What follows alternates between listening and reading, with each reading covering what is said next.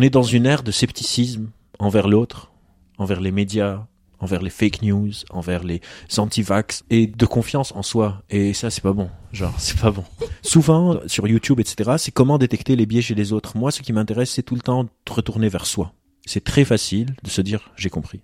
Et c'est ça le risque du scientisme.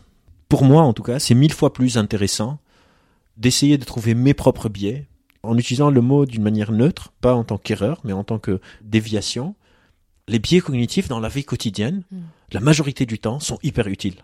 Mais on parle juste de ces grands sujets parce qu'on se positionne comme genre on va défendre toute la rationalité de la société, etc. Mais les biais cognitifs nous permettent d'aller au boulot, de créer des amitiés, de créer des amours, de vivre en société, d'accepter que quelqu'un crie un feu rouge.